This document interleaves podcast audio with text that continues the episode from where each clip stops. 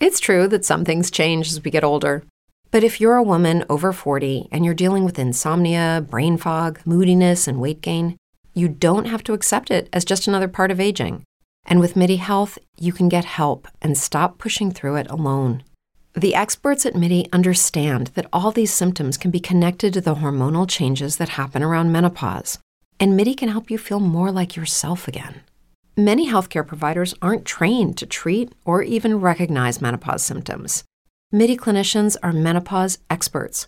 They're dedicated to providing safe, effective, FDA approved solutions for dozens of hormonal symptoms, not just hot flashes.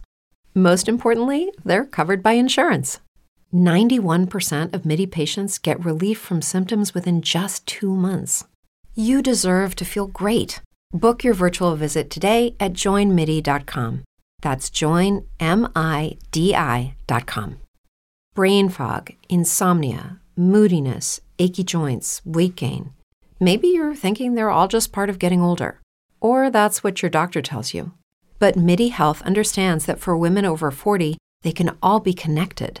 Hormonal changes that happen during perimenopause and menopause are at the root of dozens of symptoms women experience, not just hot flashes.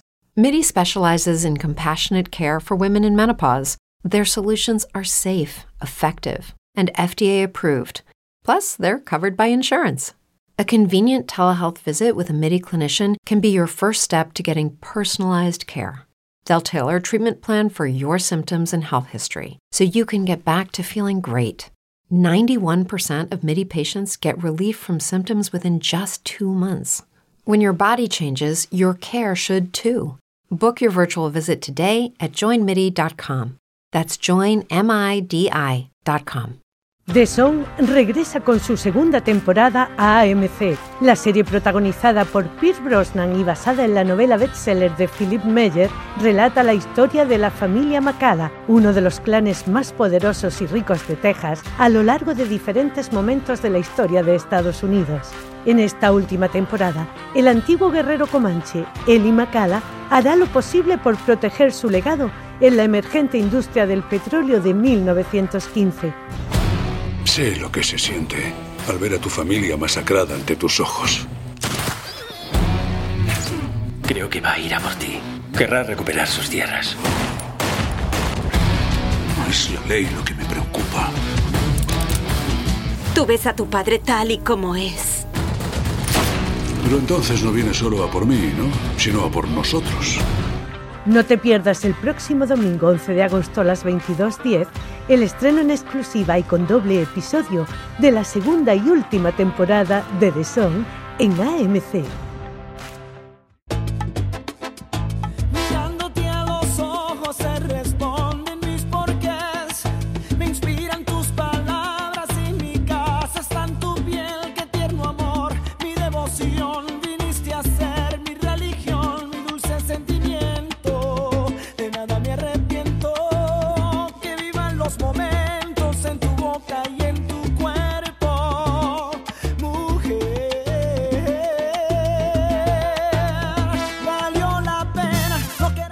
Bienvenidos a Streaming de Verano, la edición Tinto de Verano con Limón del programa Fuera de Series, a ritmo de Marc Anthony, donde cada semana repasamos y analizamos las novedades y los estrenos más importantes de las diferentes plataformas de streaming, canales de pago y en abierto. En el programa de hoy viajaremos hasta la Academia de las Ciencias y las Artes de la Televisión Española para comentar los nominados a los premios Iris 2019. Vamos a hablar del salto de Orange Televisión a la producción de series originales y el cambio de rumbo de A3 Media con su A3 Player Premium, todas las cancelaciones que ha tenido Amazon, alguna la sorpresa veraniega que está suponiendo The Voice para Amazon también, y como cada semana os diremos cuáles son las series más vistas por los lectores y oyentes de fuera de series a través de nuestros Power Rankings y terminaremos con las preguntas que nos enviáis relacionadas con el mundo de las series. Yo soy CJ Navas y tengo conmigo a Francis Arrabal. Francis, ¿cómo estamos?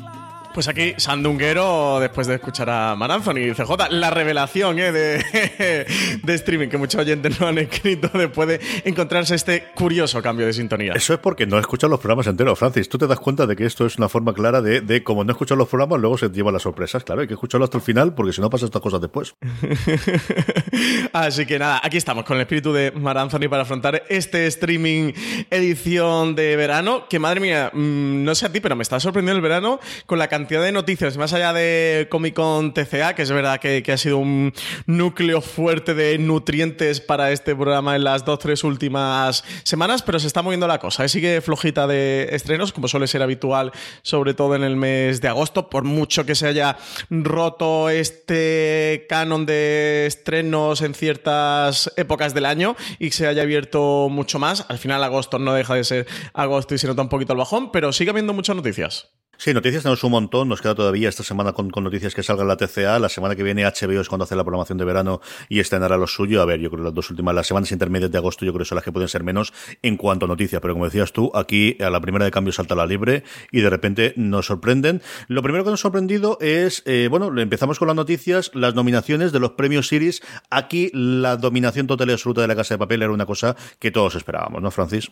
Pues sí, la Academia de las Ciencias y las Artes de la Televisión de España daba a conocer la semana pasada las nominaciones para los premios Iris 2019. Unos premios que se van a entregar el próximo mes de octubre. La Casa de Papel, que recientemente ha estrenado su tercera parte o temporada, o como le quieran llamar, en Netflix, ha sido la ficción que más candidaturas ha acumulado, con un total de cinco. Si te parece, repasamos las categorías principales, donde mejor ficción había dos series de Movistar Plus, o hay dos series de Movistar Plus, como son Ar de Madrid y Hierro, una de Netflix, La Casa de Papel, una de Televisión Española, La Caza Monte Perdido, y dos de Antena 3, como son Matadero y Presunto Culpable. Estas son las seis series eh, nominadas. ¿Qué te parece, CJ, a esta categoría? ¿Cómo ha quedado? No me parece mal elenco. Yo creo que es un buen resumen de cómo está la cosa y una significación de que al final son las que dominan. Con Telecinco es cierto que está empezando a hacer, sobre todo con, con Señoras de Lampa, ¿no? que he podido pegar un puñetazo y empezar a hacer otro tipo de, de las comedias clásicas que ellos han hecho o cuando estrena ahora el pueblo, que es la que posiblemente falte ahí, ¿no? Sí, yo echo mucho de menos Mira lo que has hecho eh, por encima de Hierro de Movistar Plus. Eh, ninguna comedia Nada de entre comedia, eso seis decirte yo. Yo creo que nominadas. tienes el no sesgo Paquita clarísimo de comedia, Salas, sí. no Mira lo que has hecho, no absolutamente nada. Así que quizás eso, Paquita Salas, Mira lo que has hecho sería lo que Ni más Juan. echaría en falta. Y Bota Juan, exactamente. Esa era la tercera a la que iba. Me sorprende eso, que entren series como Hierro, incluso Presunto Culpable o hasta Matadero, si me apuras, y La Caza Monte Perdido. Y eso, Bota Juan no esté por aquí. CJ, ni mira lo que has hecho. Tenemos que enterarnos alguna vez de cómo se hacen las nominaciones y de quién lleva el, tema de los premios Iris, que yo, siempre que hablamos de ellos, hablan cuando hacen las nominaciones, cuando son los premios, para lamentarnos de que al final no tenemos los semis y luego para tener la locura de categorías que tienen, porque tienen co- que yo creo que tienes que dar premios, es decir, si al final es una academia de televisión, igual que hacen los semis, es lógico que des a programas de entretenimiento y programas infantiles y realities o lo que sea. Pero yo no puedo dejar de darme calzazos cuando llego a mejores guiones o a mejor dirección y se entremezclan la voz y Manchester Cele- Celebrity o cosas como eh, El hormiguero con Paquita Salas, con eh, Donde comen dos o con Presunto culpable. No porque, insisto, que sea un mejor que otro. Yo soy de los principales garantes y de los principales defensores que la televisión en general tiene que tener programas perfectamente como La Voz o como Celebrity o como El hormiguero, que le gustará a quien sea, pero al final es el sitio donde tienes que promocionar la- las eh, cine en España porque es lo que la gente ve y lo que luego te puede llenar las, las salas de cine al día siguiente si tienes la presentación del jueves o incluso llegar a una cadena de cable y, y- y- y dar a conocer, por ejemplo, Bota Juan cuando estuvieron allí haciendo la promoción en el hormiguero.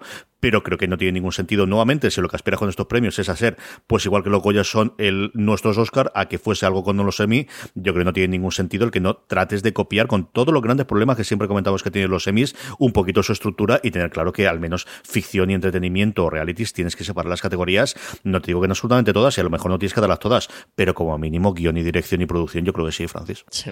Desde luego llama la atención en mejor producción que esté eh, nominada La Casa de Papel y Masters de la Reforma. Pero bueno, sí, cosas de estas de la academia eh, que, que- que tienen que darle desde luego una vuelta, Está- que deberían de reformular unos premios, sobre todo para ser más potentes a nivel informativo y que esa repercusión a nivel informativo se convierta en repercusión y en prestigio de los premios, que sean unos premios, que es para lo que sirven los premios, para dar prestigio a las producciones que, que premian. No lo sé. Yo creo que aquí es una cosa que tenemos que apuntarnos allí y habrá que mandar a alguien a ver si logramos entrevistar a alguien responsable de la academia de Esto cómo se lo vamos a piensa esto. encargar Álvaro. Sí, esto Ahora, cuando Álvaro. acabemos el programa, Sí, llamo sí. a Álvaro. Y esto le va a tocar a, esto le va a tocar a Álvaro. Álvaro, si nos estás escuchando. Querido. te, toca, te toca misión. Eh, bueno, en la, la lista es más larga, eso, eh, nominación como mejor actor, actriz, dirección, pero que se pase todo el mundo que esté interesado por foreseries.com y encuentra la lista, que esto de repasar la- las listas una por una es muy aburrido. Pero eso, eh, de, mm, como curiosidad también, CJ eh, no está ni, ni Javier Cámara, eh, nominado como mejor actor por Botajuan, del que se han olvidado totalmente. Sí que Paquita Salas tiene a Javier Calvo y Javier Ambrosi como mejores directores y también en mejor guion. Los dos han, entra- han conseguido entrar en ambas categorías, pero eso me llama la atención que ni Diego San José esté en guion, ni, ni el propio Javier Cámara con el papelazo de Juan Carrasco esté nominado a mejor actor. Salvo que no lo hayan presentado, porque nuevamente, como ni tú ni yo sabemos cómo funcionan las nominaciones Pues sí. de la academia, pues estamos en las mismas. Entonces, esto es como cuando yo no sabía cómo funcionaban las nominaciones de los semis y me cabreaba de por qué uno lo había nominado como secundario cuando clarísimamente era lo principal, hasta que aprendí de no, si es que las nominaciones se proponen ellos, o le propone la cadena, o le propone su, su agente. Así que si al final este está nominado como secundario es porque él mismo se ha presentado como secundario. Entonces, como aquí tú ni tú ni yo sabemos a día de hoy si Vota Juan la han presentado o no, es cierto que nos llama muchísimo la atención que no esté eh, la serie como tal, pero es que no sabemos si, si a lo mejor pues, para tenerte ha dicho, oye, estos premios no tienen para nosotros ninguna relevancia, no nos va a aportar nada y no los metemos, no lo sabemos. Yo creo que eso es una de las cosas que deberíamos saber y deberíamos, eh, si tiene un responsable en la Academia de, de- de las Artes y de las Ciencias Televisivas eh, eh, de portavoz, de, de hablar con ellos, sentarnos y, oye, hacerle una entrevista en profundidad y del este y de cuáles son las ideas y si tiene ideas de reforma en el futuro y cómo está, yo creo que es una cosa para, para investigar y para hablar con ellos con tranquilidad. Si esta nuevamente estaba en el calendario y sabemos la fecha más o menos que se iba a producir, la que sí nos ha pillado yo creo que a todo el mundo por sorpresa es la noticia de que Orange Televisión o Orange TV va a producir su primera serie en España junto con MediaPro, Francis. La empresa de telecomunicaciones Orange va a ampliar su apuesta por la televisión con la producción de su primera serie original, siguiendo así la estela de su rival Movistar Plus, que comenzó a hacer series propias en otoño de 2017. De MediaPro Studio va a ser la encargada de realizar la serie a través de su productora filial 100 Balas, responsable de la serie Bota Juan, que hace unos minutos hablábamos. Esta ficción que está preparando de MediaPro Studio con Orange TV de momento no tiene título, pero sí que sabemos que va a ser un thriller con altas dosis de adrenalina y destinado a un target comercial de jóvenes adultos. Su creador y guionista es José Antonio Pérez Ledo, responsable de programas como Órbita Laica en Televisión Española y Escépticos en ETV, así como la serie de sketches Ciudad K, que emitió la 2 en 2010. Orange TV promete una serie con una estructura innovadora que se apoyará en las nuevas tecnologías y con esta nueva estrategia esperan aumentar el número de sus suscriptores que actualmente se encuentra en torno a los 716.000. Y yo creo que es mucho más relevante para lo que nos ocupa, autor también José Antonio Pérez eh, Ledo, que en, en Twitter es mi mesa cogea tanto de Guerra 3, que es la gran producción de ahora de Podium, como la primera eh, gran producción de ficción que tuvo, que fue El Gran Apagón, donde tanto María Santonja como yo y Sune, que gracias a él estuvimos allí, esto, hicimos un pequeño cameo en su segunda temporada y estuvimos haciendo los recaps de, de la primera temporada para Podium, Tele- para Podium, ¿no? Yo creo que al final es la barda que tienen. Y una cosa curiosa, ¿no? Que al final lo único que tiene a día de hoy es quién va a hacer los guiones y no tienen absolutamente nada del, del este. Y esto sí que nos pilló totalmente por sorpresa. Vodafone sí lo ha dicho por activa y por pasiva. De hecho, tuvimos estas reuniones con ellos que no quieren meterse ficción, que lo que quieren es traer toda la mejor ficción que se haga por productores y traerla allí. Y, y estas cosas rarísimas que tiene Orange, como acuérdate cuando trajo la, lo de Snatch, la, la serie, que hizo, Sí, trajo aquello y se acabó. y nada más. Sí, es. eh, sí que Movistar Plus tiene muy clara su estrategia desde que de- decidió apostar por la producción propia y evolucionar de lo que tenía hasta ese momento, que era tener un acuerdo con Netflix, tener un acuerdo con HBO, un acuerdo con Amazon Prime Video, que todo se le fue desmontando en el momento que fueron llegando a España y ellos eso decidieron dar el salto a hacer su producción original, ellos controlar su propio contenido y tenerlo en exclusividad con Vodafone, eso, con García Legad, que es el director de Vodafone Televisión, no- nos lo llegó a comentar en una reunión que tuvimos con él y aquí en streaming lo comentábamos de cómo su estrategia estaba enfocada no a hacer producción original, sino a comprar, a tener el mejor contenido de series que se hiciera alrededor del mundo y que todos los clientes, espectadores pudieran disfrutarlo dentro de Vodafone de una manera unificada y bajo una misma interfaz. Y lo comentamos hace también unas semanas con la incorporación de Amazon Prime Video también en Vodafone TV, que era de las pocas que faltaba, y Stars, que también se ha unido recientemente. Y con Orange, es quien llevaba la estrategia un poquito más difuminada. Eh, ha tenido Snatch, que era la producción esta de Crackle. Han llegado a tener alguna otra cosita, pero muy poco. Y desde luego, la noticia de esta de Descon vacante De, repente Orange se lanza su primera producción original. Pues desde luego curioso, lo hace con The Media Pro Studio, que parece que es mm, la nueva aglutinante de todos los grandes proyectos de televisión que se están empezando a desarrollar. A ver qué tal, qué pasa con esto de Orange TVCJ, desde luego. Curioso sí que es el cambio de estrategia. No, es que si no tuviésemos el precedente de lo de, lo de Snatch, diría, bueno, pues esto, esto evidentemente tiene que ser como mínimo un plan a dos o tres años y van a tener X ficciones durante cada año conforme empiece a hacerlo. Pero como ya tenemos la sorpresa de otro de esa arrancada, que además con la presentación por todo lo alto en Madrid y luego la parada durante los dos siguientes años, chico, la verdad es que estoy totalmente perdido. No sé si esto va a ir a más, se va a quedar en menos o qué va a ocurrir. Por último, noticia, eh, yo creo interesante para todos, desde luego interesante para todos los aficionados de la película de John Wick, de la trilogía, y, dentro de nada tenemos la cuarta. El Continental, no confundamos con la serie malograda de televisión española, eh, basada en el hotel en el que ocurre todo, en el que se centra todas las películas de John Wick, tendrá una serie precuela que en Estados Unidos emitirá Starz, así que entendemos que aquí lo normal es que la trajese Star Play, pero ya veremos, Francis. Sí, sería lo normal. Stars aprovechaba la presente gira veraniega de las TCA, que son estos Television Critics Association, para anunciar una precuela de la saga cinematográfica John Wick en forma de serie. Se llama El Continental. Como tú bien decías, CJ, no lo confundamos con la de televisión española. Va a explorar los entresijos del Hotel Continental, que es el espacio que sirve de refugio para asesinos y que ha ido ganando peso progresivamente en las películas. Chris Collins va a ser el showrunner, estuvo ya en The Wire, Los Sopranos y The Man in the High Castle, casi en el currículum. Y Chad Staleski, el realizador de las tres películas, va a dirigir el primer episodio, marcando así el estilo visual de la serie que tendrá en adelante. La saga se volverá sobre el edificio con este spin-off que ocurrirá algo antes que los acontecimientos de las películas. Hacía tiempo que comenzó a rumorearse que el además productor ejecutivo Keanu Reeves aparecería en la serie, pero Stars por el momento no lo ha querido confirmar. De hecho, Jeffrey Hirsch, que es el CEO de Stars, decía que era una buena pregunta, que no iba a responder porque ninguna respuesta podría ser tan buena eh, o tan buen avance como lo que vamos a ver. Casi nada del hype. eh, tirando corto Jeffrey Hirsch. Bien sí. hecho, buen trabajo, buen trabajo. buen No al hype. Eh, ¿Qué sabemos además? Fecha de estreno. A ver, sí que Hirsch comentaba que lo más probable es que la serie esté lista para después del estreno de la cuarta entrega cinematográfica, que está fechada para el 21 de mayo de 2021, es decir, nos queda bastante tiempo, y decía que hasta pasada esa fecha, como mínimo, podíamos olvidarnos del, Continental. Así que, a ver qué tal. Eh, tampoco sabemos eh, cómo llegará a España eh, la serie, si va a llegar directamente a Stars Play, que recordemos que es el servicio de streaming que tiene Stars ya en nuestro país, o si lo hará a través de otros canales, como por ejemplo lo han hecho series como Outlander, que están disponibles en Movistar Plus.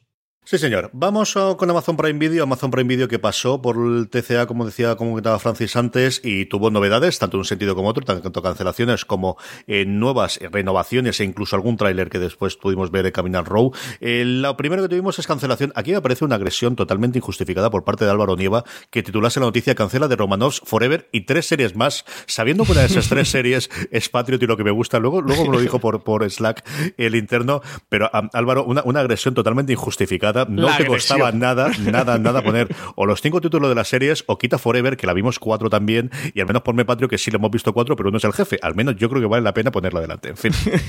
Eh, dime lo que han cancelado, anda, Francis. Pues nada, como tú adelantabas, CJ durante su comparecencia en los TCA, los encuentros estos que hace entre cadenas y plataformas de televisión norteamericanas con los medios, Amazon anunciaba el fatal destino de varias de sus series, hasta cinco títulos cancelaron, sacaron la guillotina en la TCA empezando por The Romanovs, que recordemos que era y digo, recordemos, porque seguramente a todos se os haya olvidado lo que nos estáis escuchando, era la vuelta a la televisión de Matthew Weiner tras crear Mad Men, una serie que lo prometía todo. El concepto era una antología de historias sobre posibles descendientes de la familia Romanov, con un elenco muy llamativo y plagado de estrellas. Sin embargo, la ejecución de Romanovs, pese al altísimo presupuesto, no llegó a convencer a nadie, ni siquiera ha recibido nominaciones eh, a los Emmy. Así que Amazon eh, ha debido decidir que Does Monday at the office feel like a storm? Not with Microsoft Copilot. That feeling when Copilot gets everyone up to speed instantly? It's sunny again. When Copilot simplifies complex data so your teams can act, that sun's shining on a beach. And when Copilot uncovers hidden insights, you're on that beach with your people and you find buried treasure. That's Microsoft Copilot. Learn more at Microsoft.com slash AI for all. Hey, it's Kaylee Cuoco for Priceline. Ready to go to your happy place for a happy price? Well, why didn't you say so? Just download the Priceline app right now and save up to 60% on hotels. So, whether it's Cousin Kevin's Kazoo concert in Kansas City, go Kevin, or Becky's Bachelorette Bash in Bermuda, you never have to miss a trip ever again. So, download the Priceline app today. Your savings are waiting. Go to your happy place for a happy price. Go to your happy price, Priceline. No le compensaba seguir con esta serie que además tuvo unos cuantos problemas en la producción. La otra ficción llamada a ser una obra de culto que ha quedado nada es tristemente Too Old to Die Young, la creación de Nicholas Winding Refn, el director de la archiconocida Drive, ha sido tachada por la crítica de pretenciosa y lenta, cosas que tiene, pero que yo no llego a estar del todo de acuerdo, pero sí que verá que tiene. Y tampoco va a tener continuidad, así que se queda con una sola temporada, se queda en una miniserie. Eh, acompañando todas estas, Forever, la comedia dramática de Maya Rudolph y Fred Armisen, que termina tras una única temporada, aunque con una historia cerrada. La otra, Patriot para pena y desgracia de CJ, que se queda con solo dos temporadas. Y la otra que va a cerrar tras dos temporadas será Lore, esa antología de terror basada en un podcast que nunca llegó a hacer el ruido que se esperaba de ella. Absolutamente nada. Mira que el podcast funciona muy bien. A mí la adaptación lo comentamos, Valentina y yo vimos, eh, recuerdo que lo comentamos los dos, decir, es que está muy mal hecho. Con lo bien que está montado el, el, el podcast, estaba bien la introducción, lo que era la cortinilla y lo que eran los títulos de crédito estaba muy bien. Pero luego, sobre todo las recreaciones, tenían una pinta de eh, telenovela bueno, de, de, de ¿no? De, de película para televisión de los 80 de medio de sobremesa, que todos tenemos la imagen de mm, una cosa muy barata y además mal rodada. Y, mira que tenían nombres propios muy, muy interesantes en, en serie. En fin, lo de Patrio sí, me, me, me, me ha fastidiado porque voy a decir otra cosa. Tengo muchas ganas de ver si traen, a ver quién nos trae la nueva serie de Conrad, eh, que hablan maravillas de ella, con- con Ben Kisley, que ha vuelto ahí, con Jimmy Simpson, y a ver si la trae alguien. La está emitiendo un canal, no me acuerdo si es Epix, creo recordar que es Epix en Estados Unidos, que todavía no tiene tampoco un canal eh, internacional eh, directo al que venga, y tengo muchas cosas, no recuerdo ahora el mismo del nombre del- de, la serie, lo voy a buscar mientras Francis da la siguiente noticia, que es la renovación por este lado, tanto de The Expanse como de Carnival Row. Pues sí, sacaron la guillotina, pero también empezaron a renovar contratos. Dos de ellos. El primero, la plataforma ha apostado por The Expanse, que la renueva por una quinta temporada, esta serie de ciencia ficción que rescató después de ser cancelada en Sci-Fi y cuya cuarta temporada podrá verse el 13 de diciembre de este 2019. En esta nueva entrega la serie mantendrá el mismo compromiso por el rigor científico, pero su, su trama tendrá una evolución mucho más ambiciosa de lo que había propuesto hasta ahora, según comentaban desde Amazon. La otra renovación anticipada es la de Carnival Row, la serie protagonizada por Orlando Bloom y Carla de la Viñe, que sigue unas criaturas míticas que se ven obligadas a emigrar por la guerra y llegan a una ciudad en la que crecen las tensiones por el aumento de la población inmigrante mientras se suceden una serie de asesinatos que están sin resolver. Este estreno lo estamos esperando para el próximo 30 de agosto, le queda ya muy poquito a Carnival Row. Sí, señor, y podemos hablar de ella dentro de, de un par de semanitas, uno de los grandes estrenos, desde luego, de este verano, y la que se han ganado dinero, igual que se han gastado, se nota mucho el, el- el salto eh, presupuestario de, de las temporadas de Spans que produjo Sci-Fi a las de aquí. Perpetual Grace Limited, con algo así como La Gracia Perpetua Cobra SL, es como se llama la serie del creador de, de Patriot, que los nombres de la serie no son los suyos, definitivamente. Yo no sé, el Patriot fue un desastre de nombre al principio, hasta el punto de que Tim Goodman le llama Espías Tristes, y se ha quedado más o menos para la gente que seguimos la serie ese nombre como ahí, y ese de Perpetual Grace Limited tampoco creo que sea el mejor nombre del mundo. Pero bueno, en fin. Hace falta un rebranding, ¿eh? Las Este series señor. las hace bien, los de los nombres de la serie ya tengo mi discusión. Y luego, una relativa sorpresa, o al menos yo no conocía el, el que esta se iba a emitir, eh, Modern Love, esta serie en la que te vamos a tener Anne Hathaway, entre otros, ya tenemos tanto fecha como tráiler, Francis. Sí, va- es una serie que va a adaptar la columna y podcast del mismo nombre de The New York Times. Va a aterrizar en el catálogo el 18 de octubre, ya tenemos fecha de estreno. Modern Love será una serie antológica que llevará a la pantalla algunas de las historias sobre manifestaciones amorosas variadas que pasaron por la columna del periódico norteamericano. A los protagonistas de esos textos les pondrán cara nada más y nada menos que estrellas como Anne Hathaway, Tina Fey, Andy García, Christy Milioti, Julian Garner, Dev Patel y una larga lista de grandes actores. En la primera temporada se compondrá de ocho episodios de historias independientes con una duración de media hora cada uno. A la cabeza del proyecto está John Carney, conocido por las películas Once in Sing Street y la serie irlandesa Bachelor's Walk, como productor ejecutivo, guionista y director de algunos episodios que va a estar John Carney. El propio periódico y Daniel Jones, el editor de la columna epónima, también estarán vinculados a la producción. Este último como productor y consultor, y la actriz de Shameless, Amy Rossum, y la creadora de Catastrophe, Sharon Horgan, Vorgang. Están involucradas en el proyecto como directoras de algunos de sus episodios. Un elenco maravilloso. Anne Hathaway estuvo justo con Kristen Milotti, que ya se está empezando a dejar de ser la madre como conocía vuestra madre, gracias al carrerón que ha tenido después. Y fue, yo creo, de lo que yo he leído, las mejores presentaciones que hubo dentro de la TCA, hasta el punto de que en varios críticos leía yo de por Dios que le tengo una serie a ellas dos juntas, que la química que tienen solamente estando en el escenario había sido maravillosa. Yo creo que ellas no están juntas en el mismo episodio, pero hablaron de verdad muy, muy bien del panel y muy bien, pues, para lo que sirve al final de esta presentación, de una serie que sí que estaría individualmente en el radar, pero que tienes esa presentación, que los actrices y los creadores hablan bien de la serie y a partir de ahí, bueno, pues empieza a comentarse un poquito. De esta, yo como digo, empieza a tener bastante más hype del que tenía antes después de su paso por la TCA. Otro hype que sí que tiene indudablemente The Voice que hemos podido ver entera ya, ¿no, Francis? La hemos podido ver entera, serie adaptación de la novela gráfica de Garcenis. Y nada, cuéntame qué te ha parecido, CJ, que sé que a ti te ha gustado mucho. A mí me ha, parecido genial. Yo creo que es una adaptación de, de, las mejores adaptaciones, sabiendo que vas a tener muchísimos cambios sobre el texto original, que entiendes por qué se han producido, tanto por temas de producción como por temas de, de la época en la que se escribió el cómic a día de hoy, porque al final es un lenguaje distinto el visual de en, en, serie que lo que tenemos en el cómic Crip, ha dado varias entrevistas, evidentemente, de promoción, porque ha pillado además con toda la época de la Comic Con, tiene una divertida con, Kevin Smith, que podéis ver en, el canal de IMDB, que, hace Kevin Smith lo contratan todos los años para hacer una cosa que se llama IMD Boat, en el que tiene un barco amarrado allí y van pasando todo el mundo y le va haciendo entrevistas, está muy bien, pero recomiendo encarecidamente, si os ha gustado The Voice, de lo después, eso sí, por los spoilers, eh, el ama que ha hecho el, eh, en Reddit, eh, que yo creo que intentaremos sacar algún extracto para fuera de series, porque habla mucho acerca del proceso de adaptación que eh, problemas tenía alguien que además era muy aficionado al cómic y que no quería meter la pata, ¿no? Que al final cuando te da una cosa que tienes muchas ganas, y yo creo que además tenían la experiencia previa de Preacher, que, tenía detrás también de, de, alguna forma el equipo creativo, aunque no tuviese a Kripke. A mí me ha encantado, me ha gustado muy bien la, muchísimo la, la serie, me ha gustado, creo que han logrado combinar el, vamos a tener una serie con entidad, una serie además hecha para la época del binge watching en el que tenemos una historia eh, que va a ir durante todo el arco y que va a tener una conclusión más o menos clara y que te la deja abierta para una segunda temporada que ya tenemos de la renovación al final de la, de la temporada, con las imágenes para aquellos que leímos el cómic que siempre habíamos esperado poder ver en la gran pantalla, y cuatro, cinco, seis de las grandes imágenes, decir, ¿esto no se atreverán? Pues hombre, sí han atrevido, con alguna modificación, con algún cambio, pero sí que lo han hecho, ¿no? Y luego es que está, y yo creo de esto hablamos poco, está todo el mundo muy bien. Es que Homelander, el actor, lo hace sencillamente genial. Es que The Deep, que es el, el cerdo absoluto y total, al tío al final, no es que diga con el cariño, pero en todo lo que ocurre en los últimos episodios, empiezas a, a tener esa parte, algo lo que ocurrió también con, lo, con la época de los antihéroes.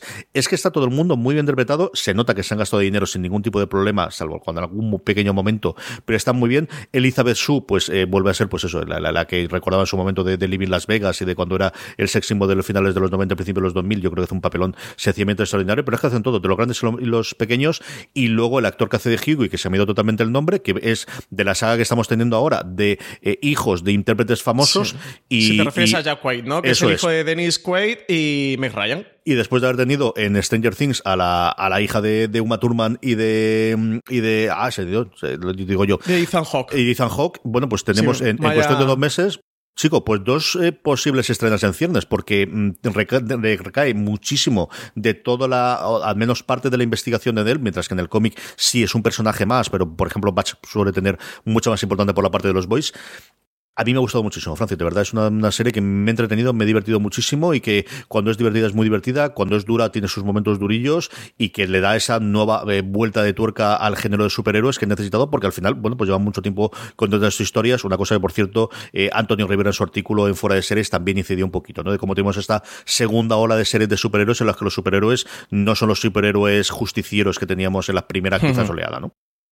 Sí, quizás eh, después de todo el Arrowverso con Arrow, con The Flash, con Supergirl, lo que vino de Marflix, de Daredevil, de Jessica Jones, de Iron Fist, es curioso, sí, esta evolución, que es justo la, la misma transición ¿no? que se produjo en la historia del cómic, de que ahora recientemente, pues, y además se han unido tres y pondría cuatro eh, series en este sentido, como son... Eh, The Umbrella Academy eh, metería por ahí a Deadly Class, a clase letal, luego Doom Patrol, eh, la patrulla condenada, ahora ha llegado este The Voice y todo parece que va a casi a confluir en, Watchmen, a confluir dentro de esta, de esta estela, de este camino que, que, están recorriendo los superhéroes en televisión. Yo es una serie que recomendaría a todo el mundo y como siempre el, el género ya de por sí llama a mucha gente, pero también echa para atrás a otra. Yo, desde luego, le recomendaría, si tiene Amazon Prime Video, que se acerque a ver The Boys, porque es un poco em, estos superhéroes de llevados más al plano real, que es lo que hace en gran parte el cómic, ¿no? De vamos a plantearnos qué ocurriría en la humanidad de verdad si existieran superhéroes. ¿Y qué es lo que pasaría? ¿Existiría el Capitán América, Spider-Man, todo? ¿Existirían los Vengadores, Shield, todo esto de eh, sociedades desinteresadas por el bien de la humanidad? Evidentemente no, surgirían grandes empresas, grandes corporaciones, multinacionales, que crearían, que fabricarían estos superhéroes y lo utilizarían para la mercadotecnia y que montarían parques de atracciones alrededor de ellos y lo utilizarían para vender póster y vender camisetas y todo un negocio lucrativo, como bien la humanidad y el capitalismo eh, sabe hacer. Y y toda esta corrupción que, trata de Voice dentro del mundo de los superhéroes, desde luego creo que sí que es un punto de vista muy interesante a explorar, que la serie lo hace muy bien, sobre todo sustentado en tres pilares que tú comentabas, que es que el reparto está muy bien, el guion es excelente y a nivel de producción cumple de sobra. Entonces, con, estas tres patas, creo que sí que se convierte en una gran serie, desde luego una de las sorpresas. Eh, muchos esperamos a ver este The Boys como resultaba ser. Eh, eso, ha sido una sorpresa muy agradable. Y CJ, yo te quería preguntar directamente si la meterías en la triada por ahora dorada de la producción de Amazon Prime Video junto a Miss Maisel y Transparent. Mm, yo creo que es un sentido de, por dónde va a ir a partir de ahora. Yo creo que, mm, Amazon tiene cosas muy, muy buenas, eh, aparte de que a mí me, flipa Patriot, ¿no? Pero Sneaky por ejemplo, es una gran serie que tampoco ha tenido continuación. Yo creo que para meterla dentro de ella falta ver que tenga continuación en premios, que yo creo que eso va a ser mucho más complicado. Pero creo que esta puede hacer mucho más, por ejemplo, que lo que hizo Transparente en su momento para atraer aficionados a la, a la cadena y al menos a que descubran más Amazon Prime, que es parte del objetivo que está teniendo Amazon Prime eh, y que yo creo que es parte de, de la conclusión que tendrán con la serie de los de los Anillos. Yo creo que es una grandísima producción y que marca un poquito el sentido de, qué puede hacer, de eh, tenemos posibilidad para hacer cualquier tipo de series y podemos ir hasta el límite y, no tener ningún tipo de cortapisa, a diferencia de lo que va a querer hacer Apple, por ejemplo, ¿no? De, somos mucho más en ese sentido Netflix, de que podemos hacer cosas infantiles y tienen cosas muy chulas para, para críos, hasta la barra basada más absolutas de para adultos, eh, nivel HBO, nivel Netflix, cuando se pone también en serio. Yo creo que es una de las de las que puede marcar el camino yo creo eh, desde lo que nos conocemos desde fuera que la función muy bien a Amazon.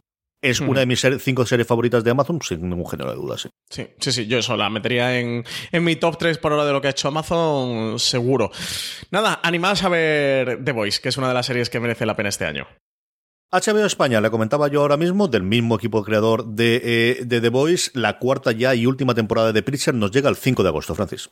AMC rematará Preacher con una cuarta temporada, que será también la última.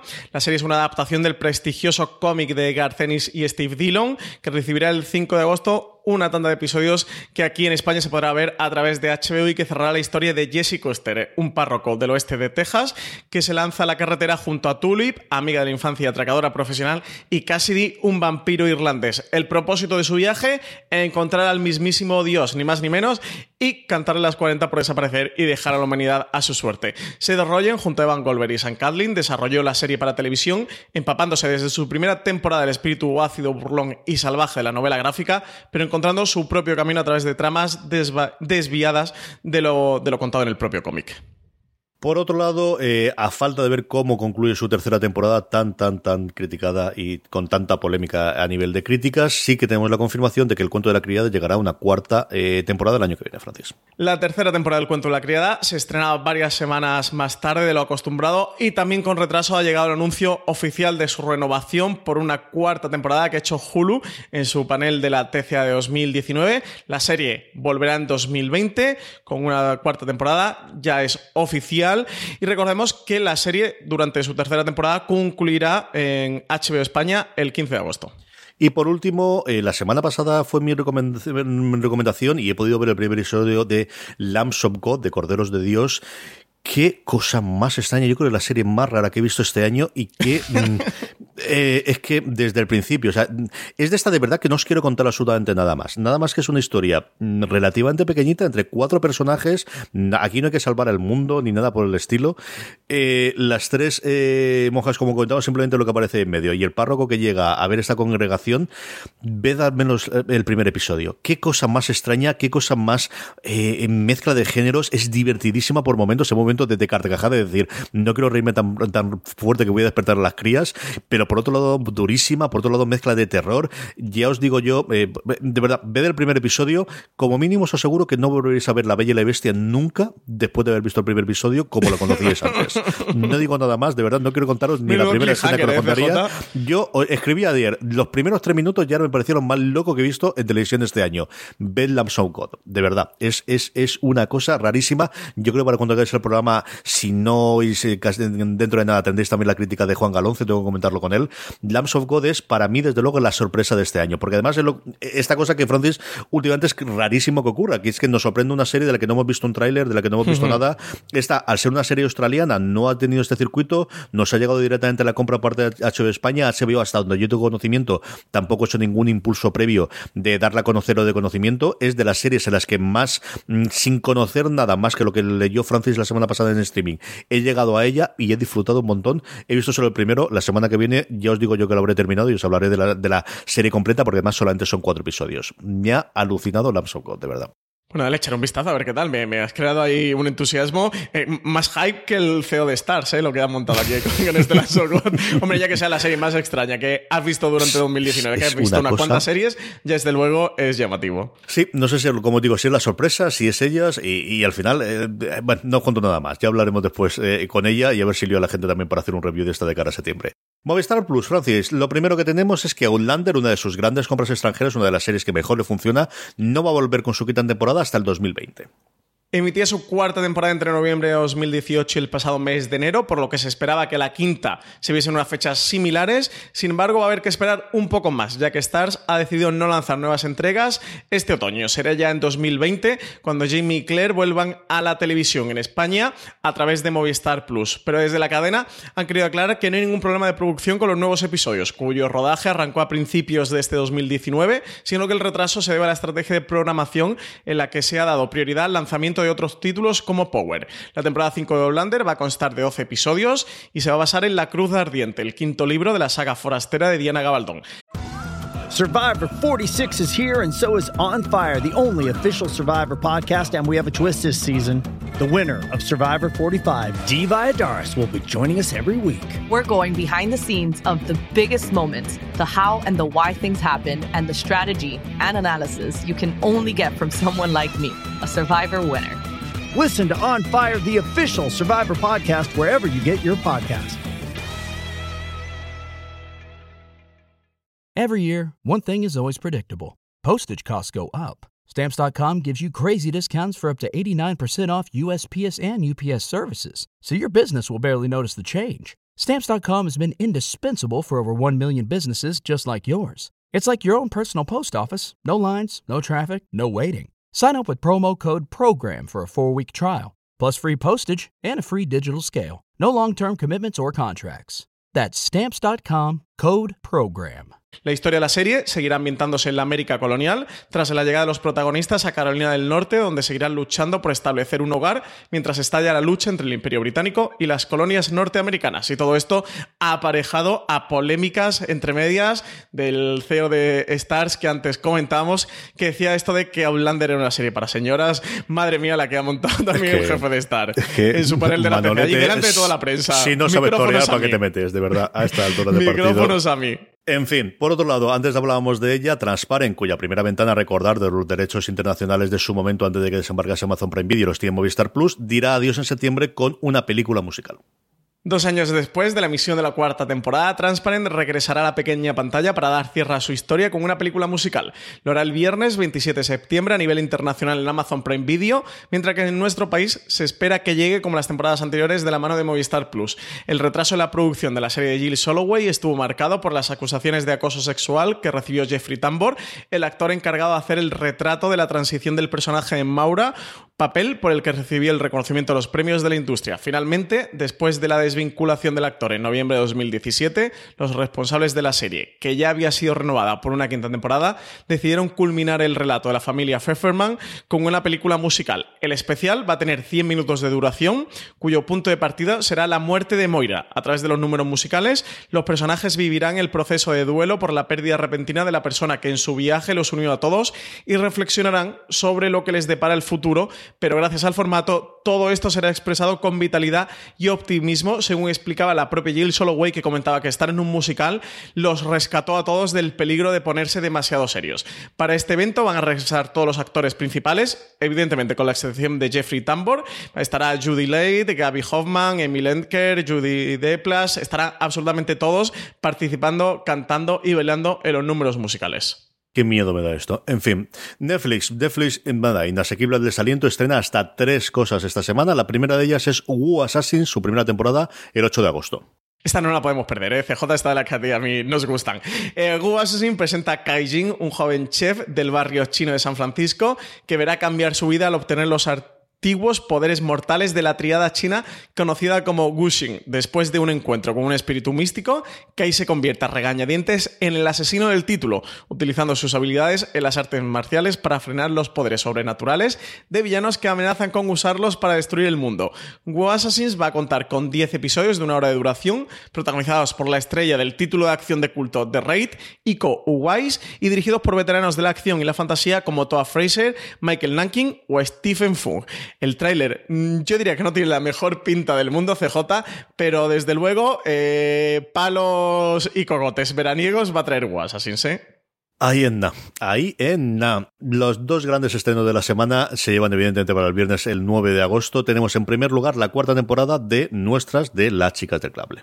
Retomamos las vidas de las chicas de la compañía de teléfonos en 1931, un año después de que la empresa sufriera una gran explosión y muy poco antes de que se proclame la Segunda República. Es sobre una era de reivindicación de derechos y la lucha por la igualdad de las mujeres en la que las protagonistas se verán envueltas sin dejar de lado sus propios problemas. Y el mismo día también nos llega la tercera temporada de Glow. Las Vegas es el nuevo escenario donde las chicas de Glow llevarán su espectáculo. Es una mejora con respecto a los sitios donde estaban peleando hasta entonces, pero acarrea nuevos problemas, más allá de los que llevan arrastrando desde el principio. Los neones de Las Vegas permiten a la serie además continuar con sus paralelismos con el show business actual, aunque esté ambientado en los años 80. Y por otro lado, lo que tenemos eh, ya en canales en abierto es, eh, lo comentábamos al principio en la entradilla, ¿verdad, Francis? todo el tema de A3 Premium. Unas cadenas abiertas en las que además están comprando un montón de series que se han emitido previamente en cable. Hablábamos del fenómeno de, sobre todo, de cada de estrenos en septiembre que tienen. Algunos de ellos comentaremos después de Televisión Española.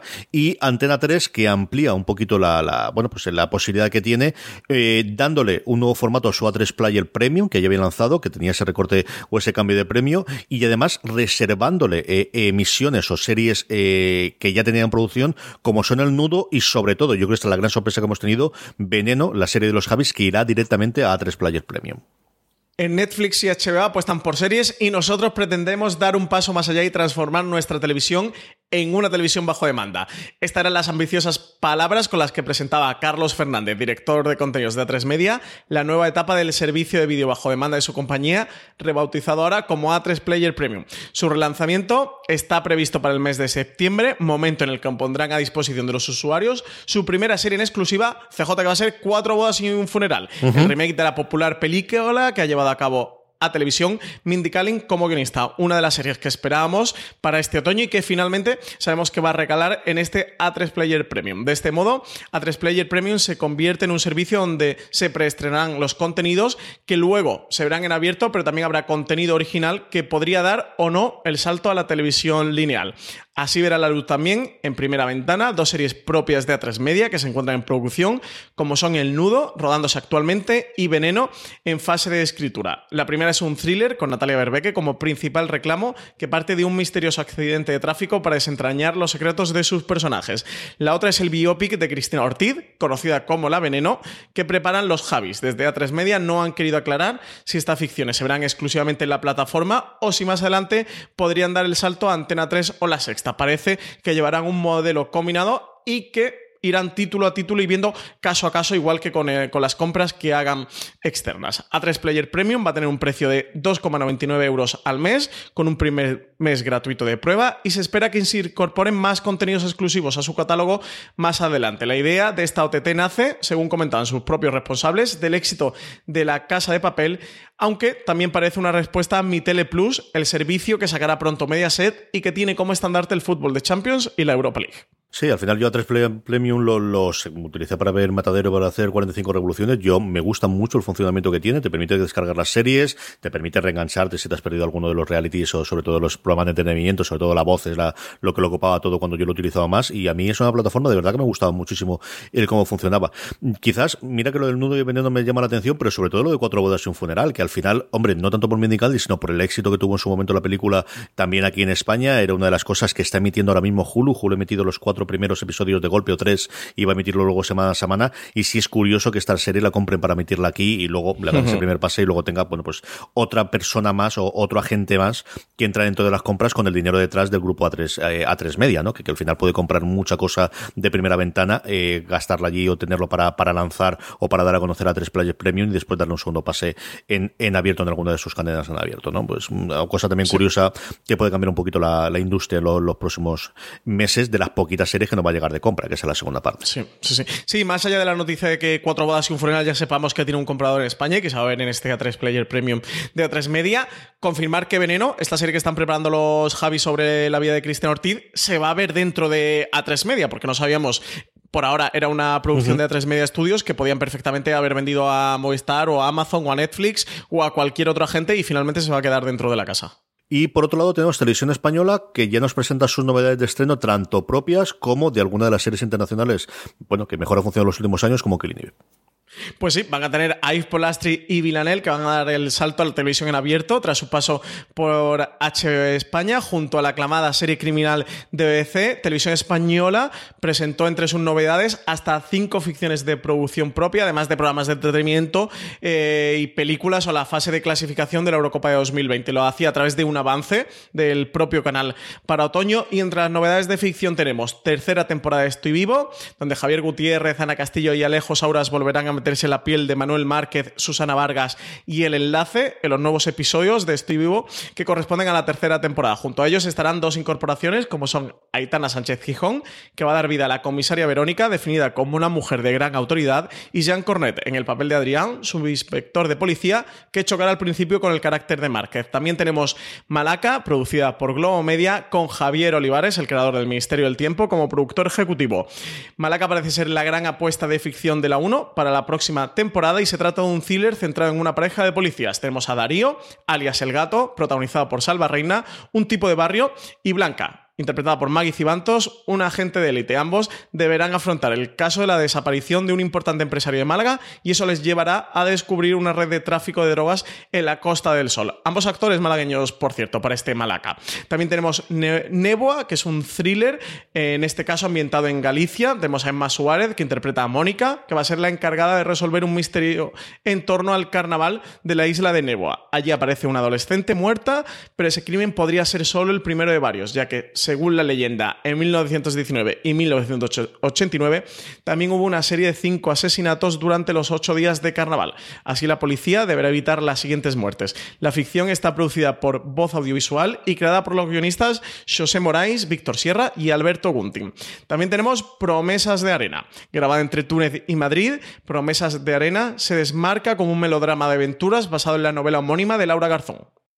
A través de esta miniserie, el espectador viajará a la ciudad ficticia de Fursa, en Libia, siguiendo los pasos de Lucía, interpretada por Andrea Duro, una cooperante de la ONG Acción Global que trabajará en un hospital local. Allí descubrirá que hay quienes, en una situación tan precaria como la que vive el país, lo dan todo por los demás, mientras que otros intentan sacar el máximo beneficio.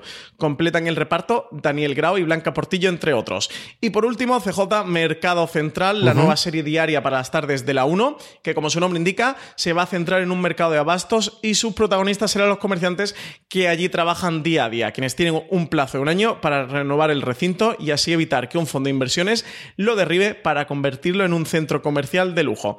Antonio Garrido y Jesús Olmedo encabezan el reparto. Terminamos con canales de pago, unos canales de pago que en primer lugar nos traen la segunda temporada de The Son en AMC el 11 de agosto. Basada en la exitosa novela de Philip Meyer, la serie de Son regresa a MC España este mes de agosto con su segunda temporada, que además será la última y con la que se cierre la historia multigeneracional. El personaje de Brosnan tendrá muchos frentes abiertos en estos episodios, ya que además de pelear con enemigos externos, tendrá que lidiar con la vuelta de su hijo, el idealista Pete, que traerá consigo muchas tensiones familiares. No es lo único que propondrá esta nueva entrega, ya que en su relato familiar a través del tiempo no solo veremos qué sucedió con los Macala a principios del siglo XX. En 1988, la nieta de Eli, Jianan, destapará a sus 85 años un secreto que ha permanecido enterrado durante décadas. Esto va a provocar que sus familiares deban mirar a la cara los pecados del pasado propios y de sus antepasados. Y tenemos ya un teaser del spin-off de The Walking Dead, del nuevo spin-off, Francis. ¿Qué pasaría si has crecido en un mundo seguro y decides abandonarlo para descubrir la verdad de quién eres y cómo realmente es este mundo? Pues este es el punto de partida de la nueva serie spin-off de The Walking Dead, que va a presentar a algunos jóvenes que van a protagonizar la historia. Como ya sabíamos, esta tercera ficción ambientada en el universo post-apocalíptico de Robert Kirkman se va a centrar en un grupo de personas que nacieron cuando la civilización tal y como la conocemos ya había caído. Lo que no sabíamos es que sus vidas han transcurrido en un entorno seguro, alejado de los peligros de los caminantes, pero que ahora querrán descubrir qué hay más allá de los muros de esa comunidad. Alexa Mansur, Aliyah Royal, Nicolas Cantu, Hal Cumston y Annette Maendru serán los jóvenes intérpretes que se desenvolverán en este prometido nuevo mundo que veremos en la serie. Hay cosas que han sucedido en el universo de Walking Dead desde el comienzo de la historia que han ocurrido durante todos estos años en lugares que no hemos visto, con gente que no hemos visto y con la muerte que no hemos visto. Comentan en el teaser que ya podéis ver en fuera de series.com. La tercera serie de Walking Dead, aún sin título, se estrenará durante la primavera de 2020 en el canal norteamericano AMC y de momento no tenemos confirmación oficial de ningún canal o plataforma que le haya adquirido a España, aunque, bueno, pues seguramente venga AMC España, ¿no? CJ, lo lógico, después de que Fear de Walking Dead recalará en AMC, es que también lo haga el, este ya segundo spin-off de la serie de The Walking Dead. Yo creo que sí, conforme a los tiempos ahora de, de, concentración y de, de, esto, pues nuevamente también es posible que lo vendan a alguien al mejor postor, pero si tuviésemos que apostar por alguien, desde luego apostaríamos porque viniese en AMC, a ver si tenemos noticias en breve y lo podemos confirmar. De todo lo anterior, Francis, ¿qué recomendamos? Pues yo me voy a quedar con The Song, que es esta serie western con Pierce Brosnan como protagonista, que va a tener una segunda y última temporada. Cierra esta historia eso multigeneracional del clan de los Macala creo que para todos los fans del género western, como yo lo soy, es una serie que les va a gustar mucho, así que para allá va mi recomendación. Sí, un género que está resurgiendo un poquito entre el The Sons y Hatfield y McCoys, que están fundando los dos bastante bien en Estados Unidos, que está resurgiendo un poquito. Yo me quedo con lo de Wasasis que ha dicho Francis, al menos el primer episodio hay que verlo, es una de estas locuras de que al menos no te engañan, ¿no? Total, te, ya, te, están enseñando, ya te dicen lo que hay, eh, y a partir de aquí solamente puede ir para bien, porque para mal va a estar complicado. Así que yo creo Aire que acondicionado, tinto sí, de sí, verano sí. y Wasasis. Y, y, a ver qué nos, y a ver qué nos cuentan esta gente y ya está, a ver cómo dialogan y cómo resuelven los conflictos dialogando y hablando, que se entiende la gente y ya está. Power Rankings, Francis. Vamos con las series más vistas por la audiencia durante esta pasada semana, por todos vosotros, querida audiencia de fuera de series. ¿Cómo hacemos el Power Rankings? Como siempre os digo, a través de una pequeña encuesta que colgamos todas las semanas en fuera de series.com. Y como siempre también os digo, la forma más sencilla de que os avisemos y de que no os olvidéis de poner vuestras series favoritas y de esa forma que estén en los puestos más altos del rankings, es que os unáis a nuestro grupo de Telegram, telegram.me barra fuera de series, y allí, además de poder estar hablando con más de mil personas que conforman el grupo diariamente sobre series de televisión, cada vez que colguemos nuestra encuesta os avisaremos y de así, en cuestión de nada, 10-15 segundos podéis poner las tres series que más os han gustado de la semana pasada, que es así como hacemos nuestro Power Rankings, un Power Rankings que tiene cierto movimiento incluido en el, en el tope. El primero que tiene es una caída de cuatro puestos de Dark, que cierra el ranking del puesto número 10, una serie que como sabéis se puede ver en Netflix. Y la novena posición es para Posey, eh, disponible en la HBO España, esta serie creada por Ryan Murphy sobre la escena del ballroom, que sube de la décima a la novena posición. También sube un puesto y también está en HBO España, ahora ya terminada, El Pionero, esta miniserie de cuatro episodios documental sobre la figura de Jesús Gil Gil. Y la séptima posición es para la serie de superhéroes de Amazon Prime Video, que comentábamos al principio del programa, para este The Boys, que entra por primera vez en nuestro Power Rankings. Curioso que no haya entrado hasta ahora, a ver qué recorrido tiene para la semana que viene, que yo creo que está, está empezando a funcionar bastante bien del boca a oreja, aunque sea Amazon Prime, y al final, bueno, pues eso siempre tira un poquito para atrás. Una subida también de un puesto, una serie también concluida ya de HBO España, de las grandes miniseries del año, que se cruzó por en medio, eh, Chernobyl de ella, Years and Years, como os digo, sube un puesto y se queda en el puesto número 6.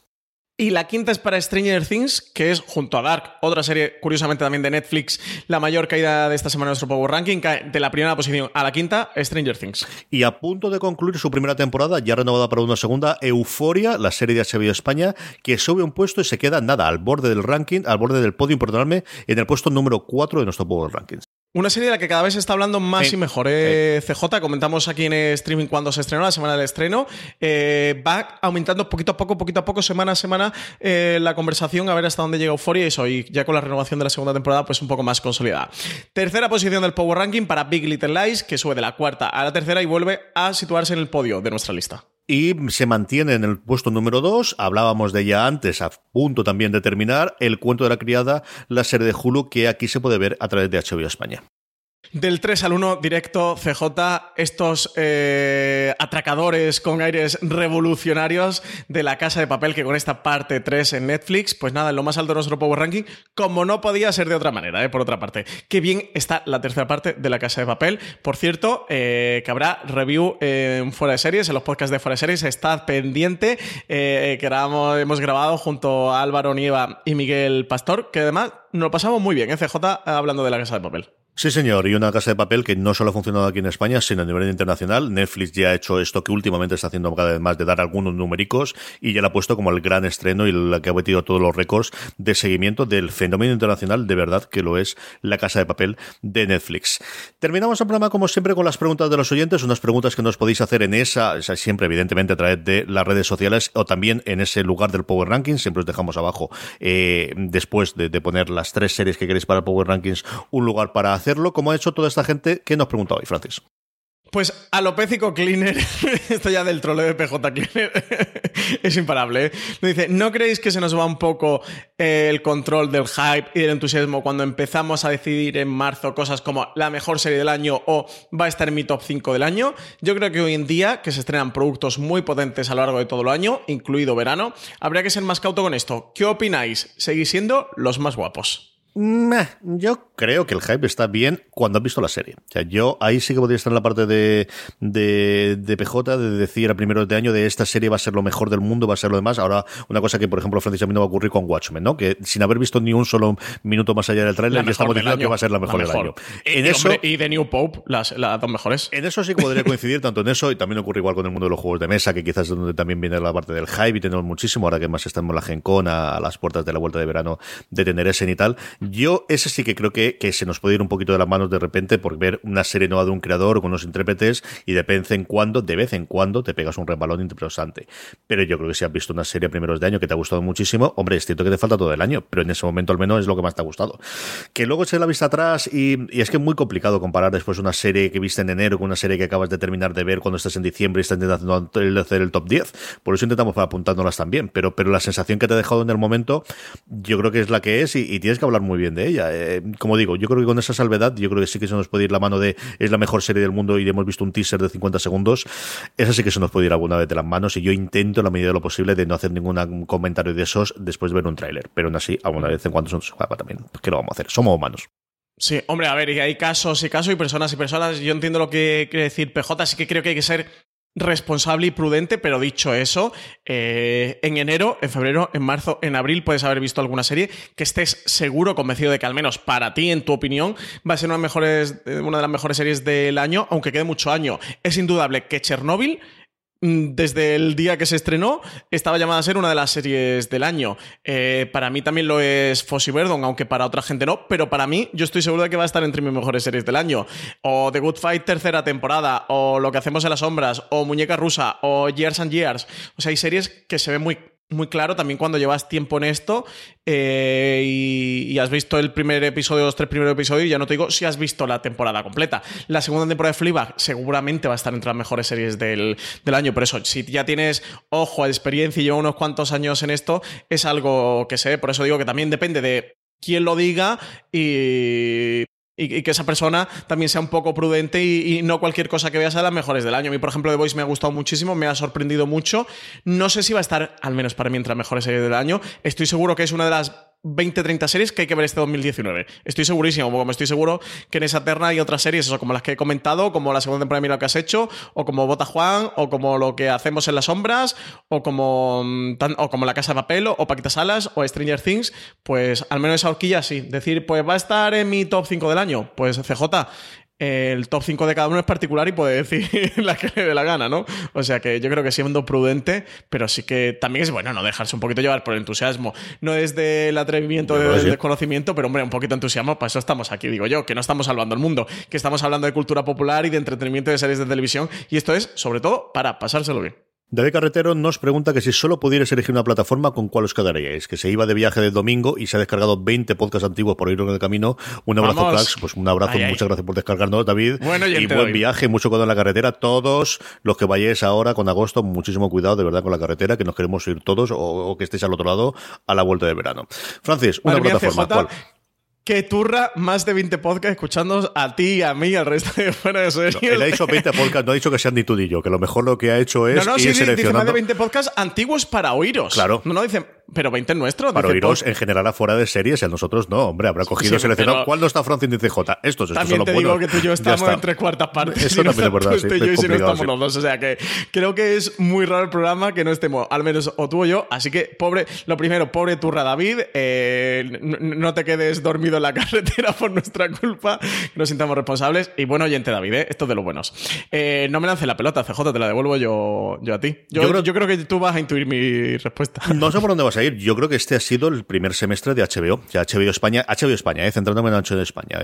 Si solamente fuese la americana podría ser otra cosa, pero HBO España yo creo que ha tenido entre las series de producción propia que venía de Estados Unidos, más las que ha comprado internacionales, un primer eh, semestre sencillamente espectacular y es que estrena sucesión dentro de 20 días, como quien dice, así que no hay color HBO.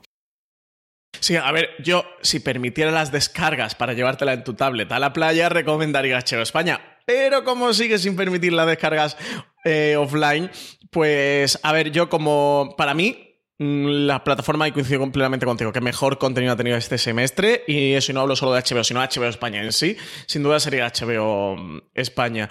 Al menos la que más series ha tenido que a mí me interesen o que a mí me resulten más estimulantes. Y de luego de mi lista de las mejores series del año, quizás sea la que más tenga. Tiene lo que hacemos en las sombras, em, tiene Killing Eve, está por ahí en la tercera temporada del cuento de la criada que consumáis un menos, pero tiene el cuento de la criada, tiene Chernobyl, tiene Fossi Verdon, ahora tiene El Pionero, que consumáis un menos y sus todos los problemas que tiene, pero yo creo que desde luego es una serie de no ficción muy interesante eh, para acercarse a ver. Pero eso tiene el problema de si nos estás preguntando, David, para irte a la playa o para irte de viaje y no vas a tener internet, con HBO España no la vas a poder ver. Así que tienes un gran problema. Yo quitando esta, pues bueno, pues yo creo que al final Netflix es la que tiene un poco para todo el mundo. Y si tienes, eh, si no la has tenido contratada y tienes por ahí series atrasadas, yo creo al final que Netflix siempre es la plataforma que tiene más volumen de contenido, pero que en proporción mm, sería el que menos de calidad tiene, en proporción, porque tiene muchísimo, pero muchísimo, de un nivel mm, medio bajo. Eh, y hombre, Movistar Plus yo creo que es una opción interesante para quien no tenga Movistar. Ahora que tiene Movistar Plus Lite, tienes toda la producción original de Movistar, que son series españolas. Es producción española que está muy bien, que merece ser la pena visto. No todo, pero mucho sí. Que tienes por ahí Arde Madrid, que tienes Mira lo que has hecho, que tienes El Día de Mañana y que tienes unas cuantas otras. Así que también podría ser una buena opción. Y además, Movistar Plus Lite creo que son 8 euros. No CJ, igual que HBO España, que con, HD, que, sabes que sabéis que Netflix lo tenéis por 8, pero para irte al plan HD, mm, creo que ahora mismo está en 12, ¿no?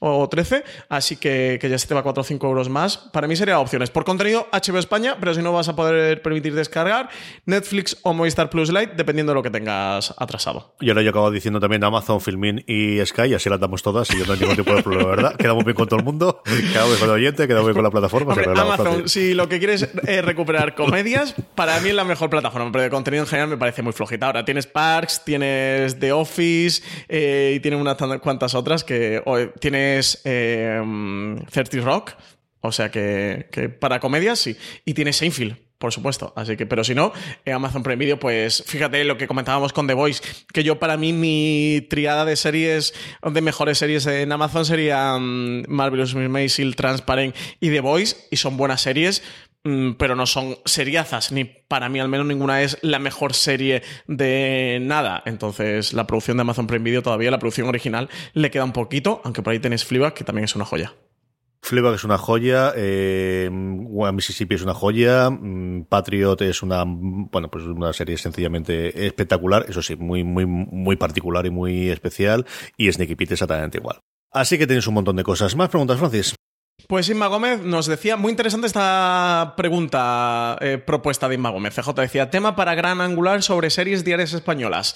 Yo hace años que no sigo ninguna básicamente por falta de tiempo, pero sí que he sido una gran consumidora de ellas. De adolescente veía las típicas telenovelas de Telemundo y Televisa, que luego se sustituyeron por las españolas. Vi a Mares para siempre muchos años y me lo pasé bomba con Bandolera. Molaría mucho que contaseis cómo funcionan estas series. Por ejemplo, Amar, Ponte Viejo y tantas otras, porque interés o no, llevan años funcionando estupendamente dan trabajo a muchísima gente y llenan muchas horas de tele. Por no hablar de la locura que en Italia supone Puente Viejo, donde Megan Montaner y el resto de actores son auténticas estrellas y no es broma. Por si os quedáis sin tema para los grandes angulares, pues otro más. Saludos y buen verano. CJ, eh, ya le pasa aquí a María Santoja, la productora de los podcasts de, de Fuera de Series, el tema y le he dicho que, que hable contigo y con Alberto y con Borja González Santalaya, que es el coordinador de guion de Amares para siempre, y montó un gran angular con esto para la vuelta de verano. ¿Qué te parece? Yo creo que sí. Yo creo que, que al final las diarias es otra cosa que, que durante muchísimo tiempo hemos dejado totalmente largo tanto la información de series como la información de televisión y se ha comentado, salvo cosas muy, muy de nicho en el que te contaban prácticamente la trama que, que tenías de, de la semana o de lo que funcionamiento y que yo creo que se están teniendo un, resurgir, al menos a nivel informativo, y se están haciendo cosas muy buenas. Tú comentabas antes cómo vas a tener una nueva ficción en televisión española que sigue funcionando perfectamente bien, y sí, yo creo que es una de estas cosas en las que mm, em, desde fuera hemos hablado quizás demasiado poco sobre ellas y queremos retomarlo. Tenéis un artículo maravilloso que hizo Alberto para nosotros, eh, Alberto Rey, de cómo es un día en el rodaje de, de Amares para siempre, que yo creo que lo podemos poner también en las notas y si no lo podéis buscar directamente. Eh, y, y, bueno, pues, pues sí, eh, indudablemente, yo creo que podemos hacer alguna cosa con ella y yo creo que, que, que, con Borja se puede hacer esto perfectamente, que además hace un porrón de tiempo que no lo tenemos en un programa de fuera de series y ya está bien. Sí, sí, sí, yo creo que saldría un, un, programa muy chulo eso aquí. Teniendo a Borja, que, eso, que es el coordinador de guion, que lleva muchísimos años en Amar, puede contar bien las tripas de cómo funciona. Y Alberto, que eso, que estuvo allí un día en el rodaje, entró desde con el vigilante de seguridad que venía de extra hasta que echaron allí la persiana eh, y empezó, no sé, creo que a las 5 de la mañana, algo así. Uh -huh. Entró por allí por la puerta, o 5 y media o 6 de la, de la mañana entró por la puerta de, del rodaje de Amar. Eh, podéis hacer un programa, un gran angular muy guay. Yo ahí os lanzo la pelota y se lanzaba María para que, para que lo vaya armando. Por último, Pablo Gascón nos pregunta para cuándo la nueva temporada de Happy Valley y si la protagonista tiene más proyectos en marcha. Pues aquí tenemos declaraciones de la propia Sally Wainwright, que es la creadora, que decía que la tercera temporada estaba tardando tanto en materializarse por una simple razón, y es que dice que la historia, o para la historia que quieren contar, necesitan que el actor eh, Rhys Cona, que interpreta a Ryan Capwood, eh, pase de niño adolescente, que al menos que crezca un poco más y que ya sea algo adolescente. Así que por eso se está debiendo el retraso de, de, esta tercera temporada de Happy Valley, el que comentaba que de momento está en la fase de escritura, la segunda temporada de Gentleman Jack, que está bastante liada con ella, que no tenía tiempo para otro proyecto y eso, y que Happy Valley estaba ahí aparcada hasta que el actor tenga la edad suficiente porque la historia parece que se va a conducir por ahí. Sí, señor, está, vamos, prácticamente totalmente confirmada. Lancashire, la protagonista, durante un momento dijo que a lo mejor no decía nada después de la segunda, pero está totalmente a bordo. Una Lancashire que, que, que quizás nosotros lo hemos descubierto de aquí, pero lleva 40 años trabajando en, en Inglaterra, tanto en, en, teatro como en cine, como especialmente en televisión, donde ha hecho cosas como Coronation Street, que es uno de los grandes, hablando precisamente de series diarias, de, de funcionando un montón en, en, Estados Unidos y que ha tenido un montón de series y de miniseries. En la, la, la, en la página suya, la Wikipedia, podéis ver, pues es una cantidad absolutamente ingente de, de, producciones que ha hecho, incluido, yo creo recordar haber visto la adaptación que se hizo en el 2007 de Oliver Twist. Yo creo que es la primera de donde la vi esta mujer echando la vista atrás. Pero sí, que tenemos confirmada y que nos falta ver a ver cuándo, cuándo nos llega, que yo creo que llegará dentro de no demasiado tiempo, eh, cuando logren cuadrar también las agendas, que esta gente ahora tiene muchísimos, especialmente One Wright, que es una de las que yo creo mayor demanda tiene de escritura después del éxito de Happy Valley y especialmente también ahora con, con su nueva serie, Francis. Sí. sí, aquí para Pablo, eso, si, si quiere ver, porque nos preguntaba por más proyectos de Sarah Lancashire, si quiere ver una serie en filming, tienen la desaparición de Kiri, que está Ujú. Sarah Lancashire como protagonista, que sí que se estrenó del año pasado, pero que está por ahí. Y luego está mirando proyectos y todo lo que tiene no tiene ningún papel protagonista, está, pero como, un, como actriz secundaria. Hay uno muy interesante, que este yo lo desconocía, se llama Mother Father Song, no sé si a ti te suena, que está con Richard Gere como protagonista. Sí, me sonaba el nombre Yo de la serie. desconocía. Sí, yo creo que es una miniserie y yo creo que algo se leyó, se comentó en su momento, yo recordaba algo de esta. Sí. Sí, miniserie de ocho episodios de BBC Two. Yo tenía fuera el radar y Sarah Lancashire está, pero eso tiene un papel secundario. Y otra que está en postproducción que se llama The Light, eh, que está creo que prevista para que se estrene durante este 2019. Y también tiene otro proyecto más que es Everybody's Talking About Jamie, pero también que está en producción y eso de nuevo pues tienen papeles secundarios. Sí, sobre los proyectos, yo creo que IMDB suele tenerlo bastante actualizado y también podéis acudir a ello y normalmente lo tenéis. Y hasta aquí ha llegado el streaming. Recordad que tenéis muchísimo más contenido en formato podcast en nuestra cadena de fuera de series. Os ha gustado este último bloque de preguntas, tenemos un gran angular hecho hace nada, en el que Francis y yo respondemos un montón de preguntas más de toda índole de que hacemos recurrentemente, hacemos cada tres o cuatro meses el programa, que vamos a tener un montón de reviews para cerrar esta, bueno, pues primer parte de la temporada o esta temporada eh, para despedirnos hasta, hasta agosto, que nosotros no nos vamos, que streaming seguirá, pero sí que tomamos un descanso del resto de los programas de la cadena, que nos podéis dejar me gustas y comentarios tanto en vos como en, como en Podcast, que siempre nos ayuda a que la gente descubra nuevos programas y, podamos ampliar un poquito la familia de fuera de series. Y no olvidéis pasaros por nuestra web por fuera de series.com, donde tenéis los enlaces a todo lo que hemos comentado en el programa de no sé qué serie has comentado, no ha entendido exactamente o qué ha ocurrido aquí, lo tenéis todo, todo en la entrada y junto a todo el resto de contenidos durante toda la semana. Francis, hasta la semana que viene. Pues hasta la semana que viene, CJ. A todos vosotros, querida audiencia, gracias por escucharnos. La semana que viene volvemos en streaming. Estamos aquí durante todo el mes de agosto. Recordad, tened muchísimo cuidado ahí fuera.